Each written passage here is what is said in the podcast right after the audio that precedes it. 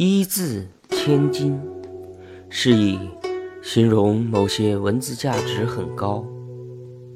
秦始皇统一中国后，由相国吕不韦当政，他感到战国时魏国信陵君、楚国春申君、赵国平原君和齐国孟尝君四大公子家里有门客无数。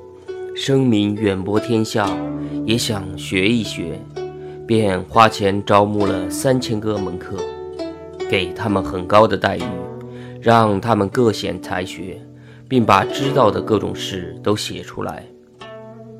当时天下已经一统，门客再无需替主人跑东到西游说四方，更不需要为战争疲于奔命。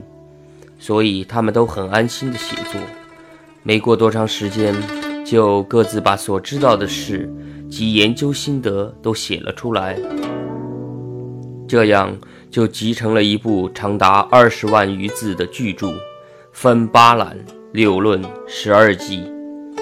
因是吕不韦的门客所写，所以题名为《吕氏春秋》。《吕氏春秋》内容涉及天地万物、上下古今，却是一部巨著。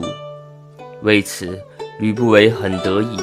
他命人把书的原稿送到国都咸阳公开展览，宣布说：“有谁能指出上面的错误，删去一字或添加一字，立赏千金。”可是，吕不韦的官做得那么大。谁敢评论他组织编著的文章呢？